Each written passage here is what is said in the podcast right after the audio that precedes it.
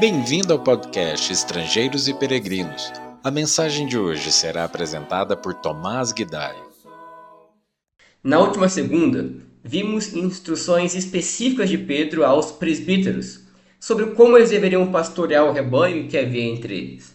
No versículo seguinte, Pedro escreveu: Rogo igualmente aos jovens, sede submissos aos que são mais velhos. 1 Pedro 5, versículo 5. Jovens devem se submeter aos mais velhos. Essa expressão mais velhos é traduzida da palavra grega presbíteros, que foi exatamente a mesma palavra utilizada no trecho anterior para se referir aos presbíteros. Isso porque presbítero significa literalmente ancião, mais velho. Então, creio que a ordem aqui seja para os mais jovens, para a igreja se submeter, se humilhar aos seus líderes, aos presbíteros. Os presbíteros são supostamente homens de caráter, conforme a gente pode ver em 1 Timóteo 3 e Tito 1. Homens honestos e sábios para guiarem a congregação. Homens que se importam com seus irmãos. Por isso, precisamos respeitar tais homens e aceitar o seu direcionamento.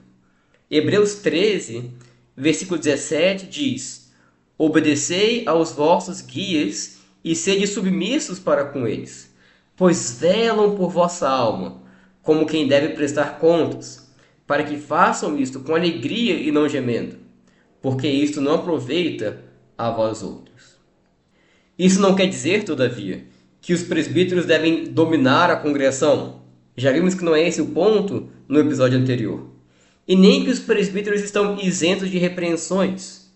1 Timóteo 5 vai mostrar que não é bem assim. Quando pensamos em jovens, sabemos que são conhecidos por querer impor as suas ideias e achá-las mais sábias do que as demais. Mas a sabedoria divina diz que os jovens devem se submeter aos seus guias espirituais. Mas não somente isso. Não só os jovens devem se humilhar diante dos presbíteros, mas o apóstolo vai além e diz que todos devem se tratar com humildade. Ele diz: outros sim, no trato de uns com os outros, cingivos todos de humildade, porque Deus resiste aos soberbos, contudo aos humildes concede a sua graça. Essa ideia de cingir-se de humildade é uma referência a lenços ou aventais brancos que eram utilizados para identificar os escravos antigamente. O ponto de Pedro aqui é que nós precisamos ser facilmente identificados como escravos, como servos uns dos outros. Aqueles que nos conhecem devem ver claramente nós a nossa disposição de servir. Isso porque Deus luta contra os orgulhosos, mas luta a favor dos humildes. E por fim, Pedro, ainda falando sobre humildade, ele diz para nos humilharmos perante Deus. 1 Pedro 5, versículos 6 e 7 diz: Humilhai-vos, portanto, sob a poderosa mão de Deus, para que ele, em tempo oportuno, vos exalte, lançando sobre ele toda a vossa ansiedade, porque ele tem cuidado de vós.